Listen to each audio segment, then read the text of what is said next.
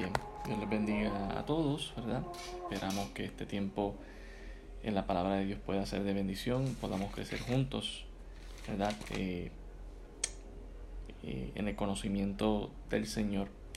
En esta tarde lo que deseo más que nada es eh, poder profundizar más acerca del libro de lamentaciones, que es el libro que comenzamos en esta mañana y que seguiremos por algunas semanas domingo en la mañana. Eh, el Señor nos ha llevado hasta este libro para exponerlo a la congregación. Creemos que toda la palabra de Dios es inspirada y que es útil para enseñar, para redarguir, para corregir y para instruir en justicia, ¿verdad? Como lo afirma 2 de Timoteo 3:16, a fin de que el hombre de Dios sea enteramente preparado para toda buena obra, como lo afirma el verso 17. Y eso incluye el libro de las lamentaciones que compuso el profeta Jeremías. Así que hoy lo que quiero es eh, repasar un poquito de lo que hablamos en el, en el culto de la mañana eh, y luego eh, poderlo profundizar un poco más en cuanto al contexto histórico del libro de las lamentaciones y así podamos tener un mayor entendimiento según vamos avanzando los domingos en esta serie eh, ¿verdad? del libro de las lamentaciones. La serie nosotros la hemos titulado La gran fidelidad de Jehová en medio del dolor. La gran fidelidad de Jehová en medio del dolor. Y esta mañana hablábamos, ¿verdad?, de un corazón adolorido por ser rebelde contra Dios. ¿verdad? Ese no necesariamente va a ser énfasis en esta noche. Eh, el énfasis en esta tarde básicamente es el profundizar en el contexto histórico de por qué surge, ¿verdad? El libro de las lamentaciones y por qué lo estamos tocando y cómo al entender el contexto histórico eh, nos va a ayudar a comprender verdad eh, esta literatura que el Señor permitió que Jeremías compusiera y cómo para nosotros es una guía de lamento y de expresar el dolor en momentos de dificultad. Vamos a orar y entonces comenzamos en esta, en esta noche. Señor, gracias damos por tu palabra. Ella es viva y eficaz. Ruego que nos hable, Señor, en, esta noche, mientras vamos examinando tu palabra, tu Espíritu Santo, y nos instruya, Señor, y nos muestra a través de la palabra eh, cómo debemos actuar en momentos difíciles, buscar de tu presencia, Señor, eh, serte fiel y ah, eh, recordar que tú Eres grande, Señor, en tu fidelidad y eres grande en misericordia. Gracias, Señor, por el mensaje que nos das en este libro y ayúdanos para asimilarlo en nuestras vidas y poderlo llevar a cabo para disfrutar de tus bendiciones y promesas. Gracias damos por tu palabra en nombre de Jesús. Amén. Bien, Dios les bendiga a todos. Y, y sé que este libro de lamentaciones quizás es el libro que, que, menos algunos hermanos estaban esperando que cubriéramos después de haber cubierto eh, primera y segunda de Pedro y cubrir algunos el libro ¿verdad? Del, Nuevo, Nuevo Testamento. ¿Por qué ir al Antiguo, verdad? ¿Y por qué al libro de lamentaciones? Ciertamente quizás no es un libro muy popular, eh, no se escucha predicando mucho, pero sigue siendo palabra de Dios y sí, sí tiene algo para nosotros definitivamente, como el resto de la palabra de Dios y por eso queremos hacer ese énfasis.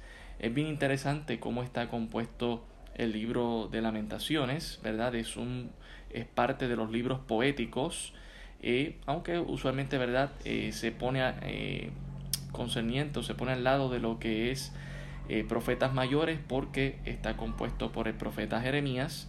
De igual manera, si usted busca en su libro, en su Biblia, ¿verdad? Usted va a ver que está Jeremías y luego Lamentaciones, pero es un poema o se le conoce como una elegía, que es un poema de lamento. De hecho, la palabra lamentaciones, si la tradujéramos eh, desde el hebreo, lo que significa es clamor fuerte o clamores fuertes. Tenemos cinco capítulos del libro de lamentaciones y de la manera que están compuestos es una manera increíble como el Señor, eh, como el Espíritu Santo ilumina al profeta para componer esto usted puede eh, ver que el capítulo 1 tiene 22 versículos porque en el alfabeto hebreo habían 22 let hay 22 letras y cada verso comienza con esa, con esa letra, ¿verdad? El verso 1 con la primera letra del, del alfabeto hebreo y luego así el segundo, el tercero, hasta llegar a la última letra. Eso no es traducible a nuestro idioma, aunque sí el sentido, ¿verdad? Eh, pero no es traducible eh, cómo comienza cada, ¿verdad? En nuestro caso comienza con el cómo, con la C, pero para ellos sería su primera letra. Así que es muy interesante. Y así, así comienza en el capítulo 1, luego en el capítulo 2 vemos el mismo patrón, verso 1, primera letra del alfabeto, hasta el versículo 2, 22. En el capítulo 3 de Lamentaciones tenemos 66 versículos, eh, dando a entender, ¿verdad?, que cada tres versículos es la misma letra repitiéndose, así que los primeros tres eh, versículos del capítulo 3 son de la primera letra del hebreo, luego los siguientes tres hasta llegar a los 66 de la última letra del alfabeto hebreo. Eh, y luego el capítulo 4 sigue el mismo, el mismo patrón del capítulo 1 y 2, que es abecedario, un acróstico, usando la primera letra, luego la segunda letra. Y en el quinto capítulo vemos que hay eh, un, se sigue el patrón de 22 versículos, es decir, de las 22 letras, pero ya en un desorden. El profeta explota en su expresión y sentimiento y ya lo que quiere expresar es un clamor a Dios eh, porque ya no aguanta más el sufrimiento y el dolor que está pasando. Ah, claro, si terminamos con el capítulo 5 de la manera en que termina, una manera triste, una manera desesperanzadora, porque termina con una pregunta, Señor, ¿nos olvidarás para siempre? Pero el énfasis, o como está escrito el poema, no es terminar así, sino verlo como si esto fuese compuesto como un triángulo, es decir, el capítulo eh, o el centro de esta pieza literaria de lamentaciones se encuentra en el capítulo 13, versículo 22 al 24, que es donde se recuerda la gran fidelidad de Jehová y la misericordia de Dios, la razón por la que no hemos sido consumidos. Y luego dice, mi porción es Jehová. Ese es el centro y es el punto más alto de toda esta literatura, capítulo 3, versículo 22 al 24. Así que es como una pirámide, va desde abajo, eh, se siente el profeta y verdad presenta a Jerusalén como una viuda eh, abandonada, desolada, sin esperanza, eh, y luego en el capítulo 5 termina de la misma manera, pero en el capítulo 3 es el punto más alto donde el profeta está recordando Dios no nos ha olvidado, Dios está presente, su fidelidad es grande, y su misericordia también. Así que, verdad, eh, eh, le invito a poder leer estos poemas. Ciertamente eh, es una meditación de, y es una examinación de, acerca del dolor. Explorar, se explora el dolor, se explora el sufrimiento a causa del pecado de Israel, las multitudes de pecados que habían cometido. Dios ya aquí no está anunciando juicio, el juicio ha ocurrido y entonces lo que hay es esta lamentación. De hecho, este libro de lamentaciones, los judíos todavía siguen haciendo lectura de él específicamente para el mes entre julio y agosto, que es el, el mes de Ab, para su noveno día. Ellos van a lo que se conoce el muro de las lamentaciones y recitan, eh, ¿verdad?, lo que son estos cinco capítulos de las lamentaciones de Jeremías. Eh, así que yo lo que quiero es que vayamos y veamos lo que es el contexto histórico, por qué eh, surge este, este, libro de lamentaciones, si ya tenemos eh, unos 52 capítulos del, de la profecía de Jeremías, por qué hace este aparte, ¿verdad? Y escribe estas lamentaciones a, a un lado. Y creo que es más, más importante, ¿verdad? Aquí está expresando su, lo, su dolor hacia Dios, mientras que en Jeremías lo que vemos es este ministerio de revelar la palabra de Dios a otras personas. En Lamentaciones lo que estamos viendo es expresando ese dolor hacia Dios, elevar esa oración de dolor y de sufrimiento a Dios para que el profeta y el pueblo, el remanente que quedaba, fuera escuchado por parte de Dios. Así que eso es lo que hace interesante, ¿verdad? Este libro y lo hace único dentro de la, de la literatura hebrea. Así que me gustaría que viéramos eh, algunas cosas que están sucediendo en lo que es el contexto histórico de lamentaciones. tenemos el sitio de Jerusalén. Jerusalén está siendo rodeada por Babilonia, que está conquistando todos los imperios, todos los reinos, todas las provincias y básicamente lo que queda por conquistar es este pequeño pueblo de Jerusalén, capital, ¿verdad?, del pueblo de Israel, de Judá.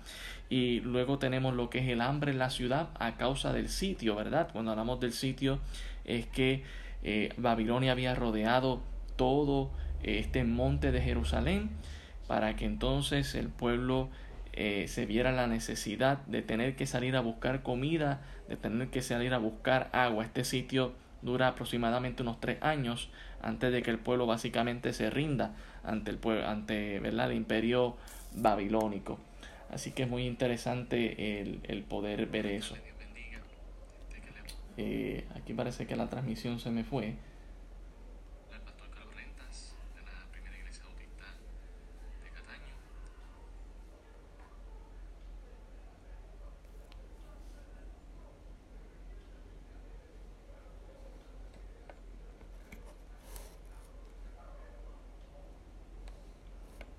Bien, parece que la transmisión se nos fue en un momento dado, pero nada, estamos comenzando una nueva transmisión. Parece que hay un poco de problemas con el internet, pero bueno, eso nos sirvió para dar la introducción de, de lo que queríamos hablar acerca del libro de lamentaciones. Vamos a proseguir entonces con lo que sería el contexto histórico. Tenemos el sitio de Jerusalén, Babilonia está rodeando todo este, este pueblo, ¿verdad? Para que entonces eh, salga y se vea la necesidad de salir y entonces sea eh, llevado cautivo por el pueblo de Babilonia. Así que vemos que eso produce el hambre en la ciudad. También vemos la huida del ejército y del rey buscando refugio. Eh, vemos el palacio, el templo y la ciudad que son quemados por Babilonia. Vemos la brecha en los muros de la ciudad, ¿verdad? Buscando crear un camino para escapar. Vemos el exilio del pueblo cuando ya el pueblo entonces eh, es tomado y llevado a Babilonia. Vemos el robo del templo, eh, vemos la ejecución de los líderes y con eso, ¿verdad? Hablábamos en esta mañana en, en el segundo libro de, de, Reyes, eh, capítulo 25, cómo los hijos del rey fueron degollados y cómo al rey se le quitaron los ojos y luego se, se asesinó frente al mismo rey de Babilonia, a Nabucodonosor. Así que eh, eh, eso pues lo sufrieron en los, los príncipes, ¿verdad? La ejecución de los líderes, la condición del, de siervo de Judá, como Judá termina siendo eh, y termina esclavo, y el fracaso de la ayuda externa o de otras naciones esperada. Cuando uno junta todos estos elementos, de ahí nace este libro de lamentaciones, de ahí nace este libro donde se expresa el dolor y el sufrimiento. Y ciertamente cuando lo vemos desde nuestra perspectiva, no solamente histórica, pero desde nuestra perspectiva como creyentes, eh, sabemos que el sufrimiento y el dolor es parte de la vida, es ¿verdad? lamentablemente consecuencia del pecado, y muchas veces esa consecuencia puede ser por nuestra propia causa, por nuestra propia rebeldía con Dios, o puede ser eh, también porque Dios la pueda estar permitiendo para probar nuestros corazones, como en el caso del libro de Job, eh, o por otros que la están causando el dolor y el sufrimiento en nuestra vida por ellos estar en rebeldía con Dios. Cualquiera que sea la razón, el libro lo que nos ayuda es a que nosotros podamos reflexionar cómo está nuestra comunión con Dios y que nosotros podamos, eh, ¿verdad?, eh, poder eh, nosotros levantar a Dios un clamor, desahogarnos ante Él en momentos de frustración, de debilidad, en momentos de sufrimiento y de dolor. Es poder expresar aquello que, esa carga interna que estamos llevando y levantar un clamor a Dios. Así que es muy interesante que esto es lo que hace Jeremías, mientras que quizás todo el resto del pueblo está buscando una segunda opción eh, o una primera opción en vez de a Dios.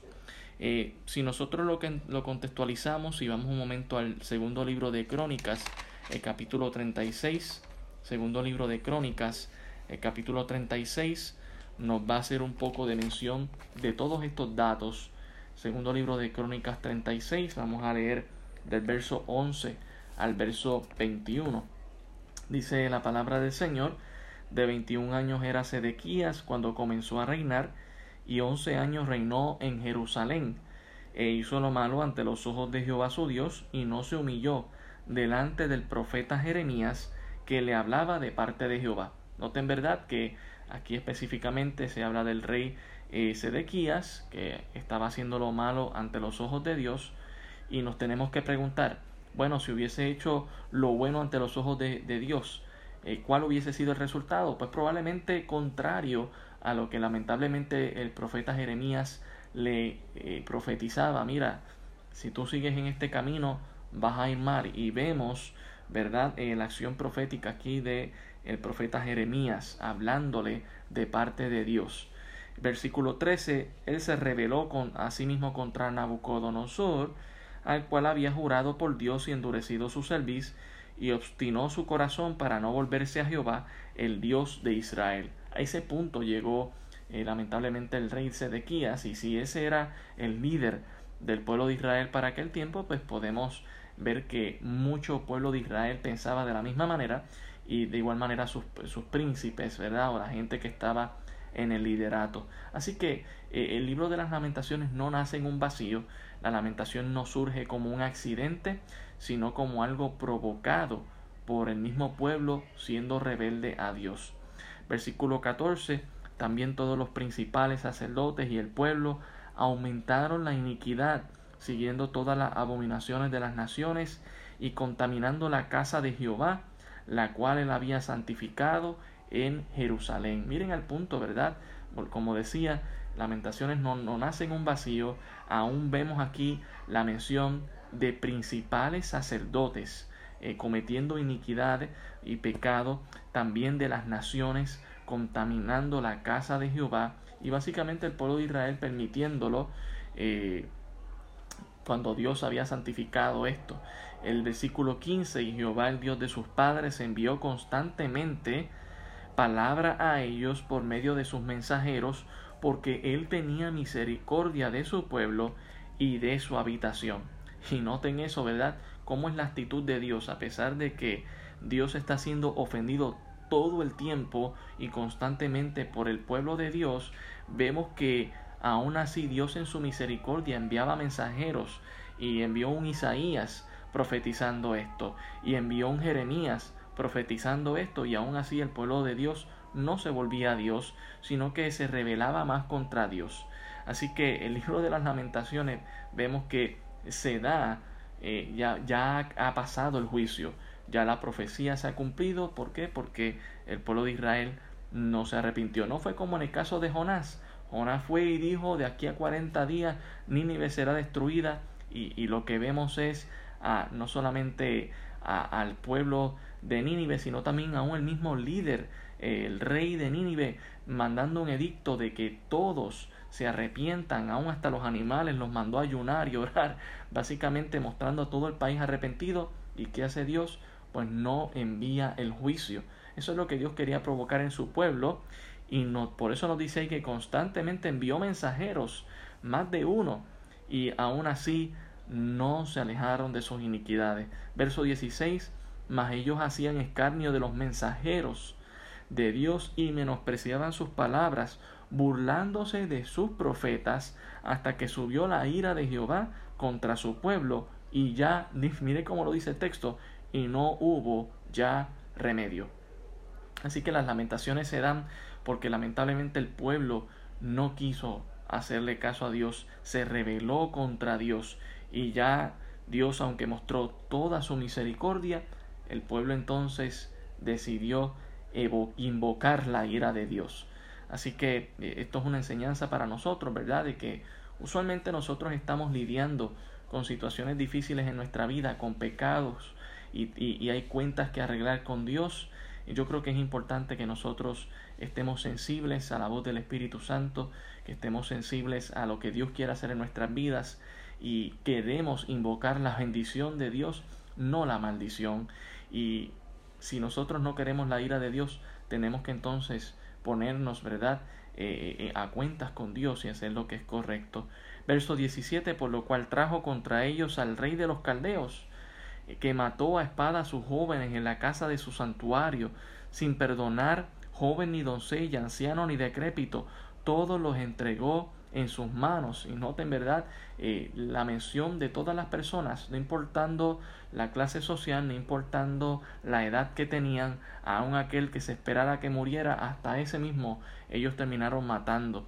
Verso 18, asimismo todos los utensilios de la casa de Dios, grandes y chicos, los tesoros de la casa de Jehová y los tesoros de la casa del rey y los de sus príncipes, todo lo llevó a Babilonia. Eh, eh, eh, lamentaciones se da en un momento en que el, el país quedó desolado, desierto, con pocas personas, las casas de los príncipes quemadas, todo lo del templo fue tomado básicamente. No hay mención, ¿verdad?, del arca de la alianza. se cree que en algún momento se pudo esconder esto, tanto como también el tabernáculo de Moisés, pero sí se menciona en otros textos que se llevaron todo lo que decoraba el templo eh, ¿verdad? Los mares de bronce, los utensilios de oro, como es mencionado aquí, eh, todo lo que estaba dentro del templo fue llevado. Dice el verso 19, y quemaron la casa de Dios, y rompieron el muro de Jerusalén, y consumieron a fuego todos sus palacios, y destruyeron todos sus objetos deseables. Los que escaparon de la espada fueron llevados cautivos a Babilonia, y fueron siervos de él y de sus hijos, hasta que vino el reino de los persas. Y esto es algo que Dios había prometido por medio de sus profetas si el pueblo no se arrepentía, de que estarían eh, por muchos años, básicamente fueron 70 años que estuvieron en cautiverio y este cautiverio duró hasta el reino persa, es decir, que pasó por todo el, el reino babilónico, tres reyes, y luego el, el reino persa, eh, tres reyes más aproximadamente. Así que esto fue un, ¿verdad? Eh, una suma de 70 años que el pueblo de Dios estuvo fuera de la tierra prometida a causa de su desobediencia a Dios. Verso 21.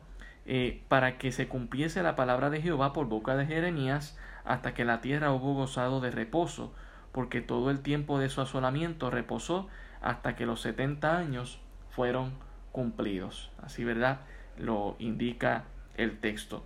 Así que eh, vemos, ¿verdad?, que las lamentaciones no se dan en un vacío, el contexto histórico, el mismo rey de Israel es el ejemplo máximo de un corazón obstinado y rebelde contra Dios que provoca la ira de Dios, ¿verdad? Y ya no evoca más la misericordia del Señor. Aún así usted puede ver que dentro del libro de las lamentaciones la misericordia de Dios y la gran fidelidad de Dios es recordada por el profeta. Eh, y eso es lo maravilloso del texto en las lamentaciones. Si nosotros vamos a Jeremías, ¿verdad? tendríamos que mirar un poco lo que es eh, el ministerio de Jeremías en todos estos datos de contexto histórico para entender el libro de las lamentaciones. Por ejemplo, tendríamos que ver el sitio de Jerusalén, es decir, cuando Babilonia llega y rodea todo, eh, ¿verdad? A toda Jerusalén. Y eso nos va a ayudar a entender eh, lo que Jeremías levanta en las lamentaciones. Así que si vamos un momento a Jeremías 39, Jeremías 39, versículo 1 al 3, nos habla un poco del sitio de Jerusalén por, por los babilonios. Voy allá a Jeremías capítulo 39. Y esto, ¿verdad? Es mencionado en Lamentaciones 2.20 al 22 y Lamentaciones 3.5 al 7 que estaremos tocando los domingos, los domingos en la mañana.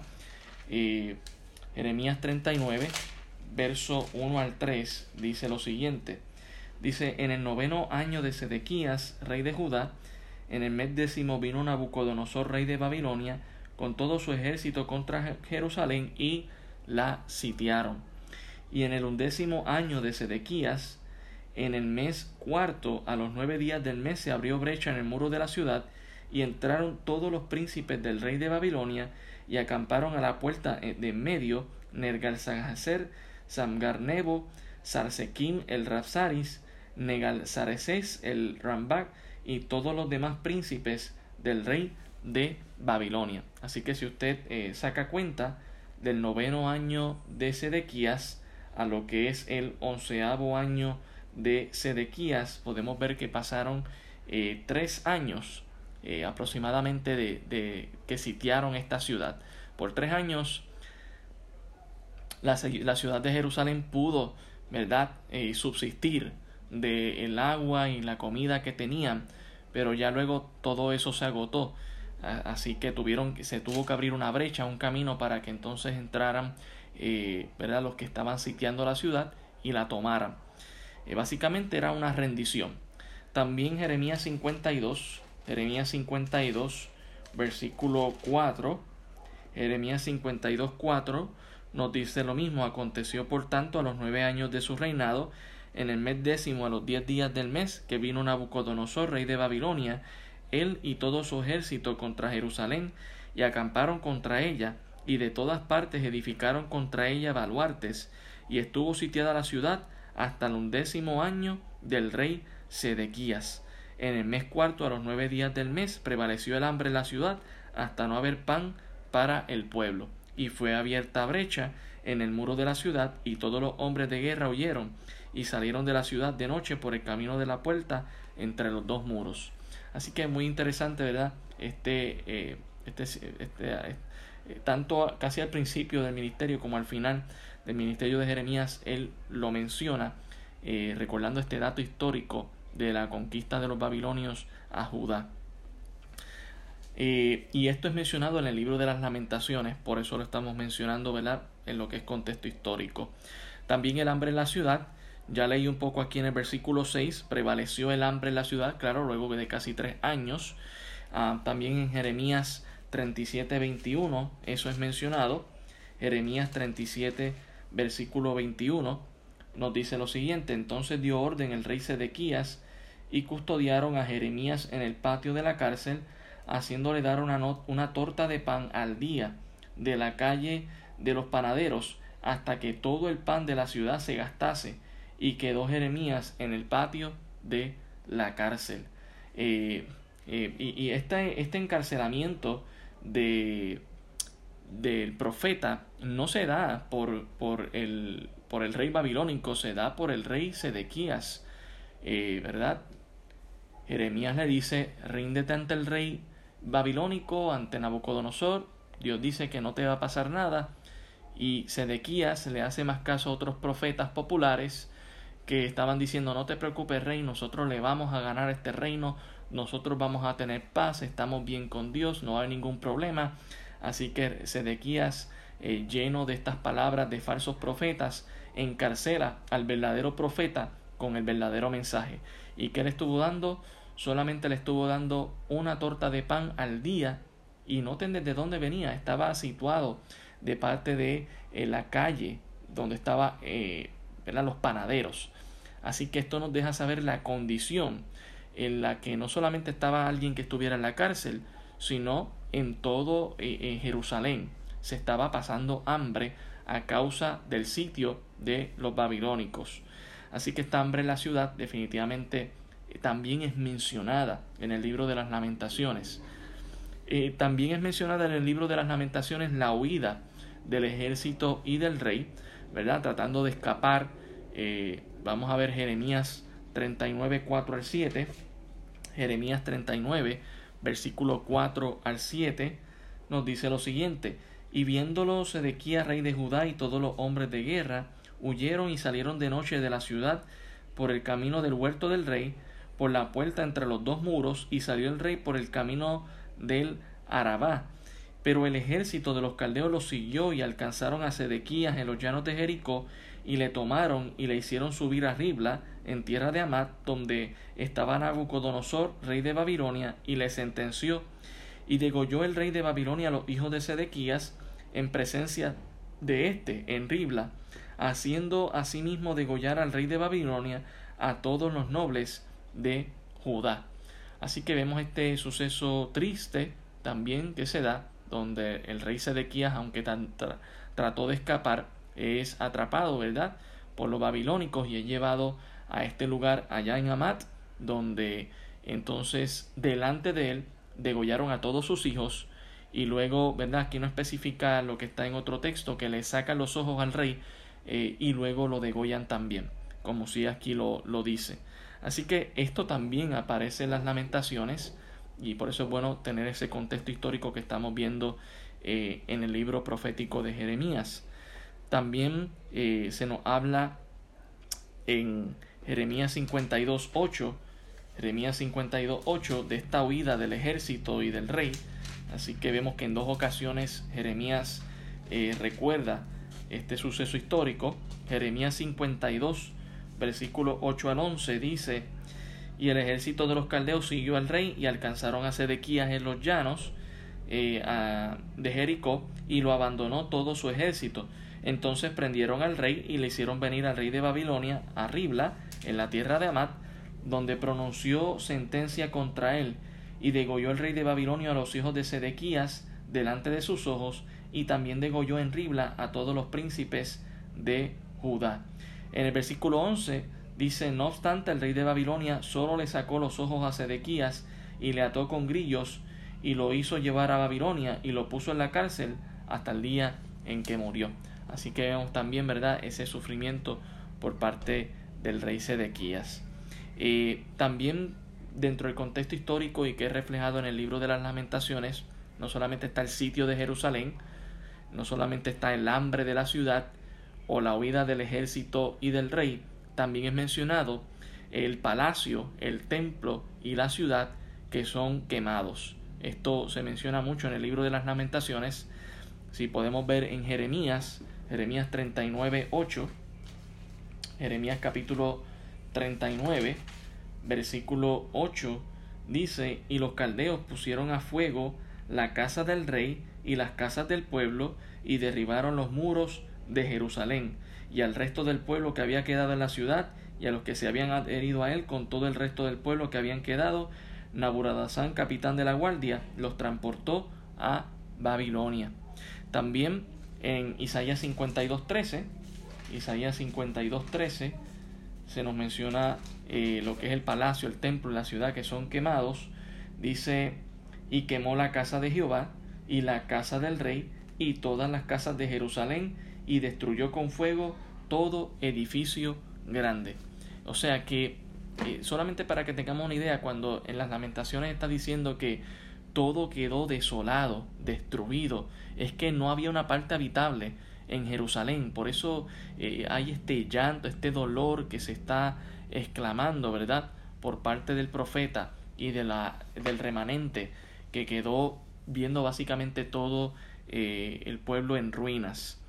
Eh, también es mencionado la brecha en los muros de la ciudad, es decir, la entrada que hacen los babilónicos para ya conquistar la ciudad, allá en Jeremías 33, 4 Jeremías 33:4, que dice, porque así ha dicho Jehová Dios de Israel acerca de las casas de esta ciudad y de las casas de los reyes de Judá, derribadas con arietes y con anchas y con hachas, porque vinieron para pelear contra los caldeos, para llenarlas de cuerpos de hombres muertos, a las cuales herí yo con mi furor y con mi ira, pues escondí mi rostro de esta ciudad a causa de toda su maldad. También esto es mencionado en Jeremías 52, 7, Jeremías capítulo 52, versículo 7, que dice, y fue abierta una brecha en el muro de la ciudad, y todos los hombres de guerra huyeron, y salieron de la ciudad de noche por el camino de la puerta, entre los dos muros que había cerca del jardín del rey, y se fueron por el camino del Arabá, estando los caldeos junto a la ciudad alrededor este, esta brecha que se abre, ¿verdad? Para tratar de huir, aún así son atrapados eh, básicamente todos los que trataron de escapar. Y esto es muy interesante, ¿verdad? Porque vemos cómo el pueblo de Dios eh, no está invocando eh, la presencia del Señor para misericordia, no se están arrepintiendo de sus pecados, lo que están tratando es de humanamente resolver esta situación por la que están pasando y piensan que lo pueden resolver por sí mismos. En primer lugar, el sitio de Jerusalén, ellos dicen, bueno, nosotros estamos confiados, tenemos estos muros que nos rodean, así que ellos no van a entrar. Bueno, entraron en el año tercero. Ellos también estaban confiando, bueno, tenemos nuestro sustento, tenemos nuestro pan, tenemos nuestro agua para beber. Eh, así que luego de tres años vemos que la, el hambre prevalece, no podían confiar más en sus suministros. Vemos que el rey dice, bueno, pues aquí no me van a agarrar, yo voy a huir, como quiera lo agarran, le quitan los ojos, lo ponen en la cárcel, lo dejan muriendo, degollaron a todos sus hijos en presencia de él y a todos los principales. Así que vemos constantemente que el pueblo de Israel pensaba que este juicio no iba a llegar. Y yo creo que eso es algo para nosotros importante reflexionar. Eh, que sí, siempre el juicio de Dios se va a dar y no se da en un vacío, Dios lo hace siendo justo, ¿verdad? Nos da de su misericordia para que nos arrepintamos y hagamos las cosas correctamente y no tratemos de resolver en nuestros propios eh, en nuestra propia sabiduría verdad también el palacio el templo y la ciudad son quemados ellos podrían pensar bueno ese es el templo de Dios ningún enemigo lo va a tocar así que Dios está con nosotros no nos va a pasar nada malo y Dios permite que básicamente no solamente el templo sea quemado sino que se, se, lleven todo lo que está dentro del templo y luego lo quemen y básicamente lo, que, lo dejen eh, inoperable, eh, en ruinas. Así que ciertamente la confianza que tenía el, el, el, pueblo de Israel era una confianza humana en ellos mismos, en su propio poder, en su propia gloria, y habían dejado a Dios de lado. Eso nos debe llevar a reflexionar a nosotros en quién estamos confiando, ¿verdad? si estamos confiando eh, en nuestras propias fuerzas, como lo podrían ser los muros, si estamos confiando en nuestros propios suministros, ¿verdad? Eh, que no vamos a padecer en ningún momento de alguna necesidad y dejamos de depender de Dios, ¿verdad? Como Jesucristo le enseñó a sus discípulos, vamos a orar por el pan de cada día, el pan de cada día, dárnoslo hoy.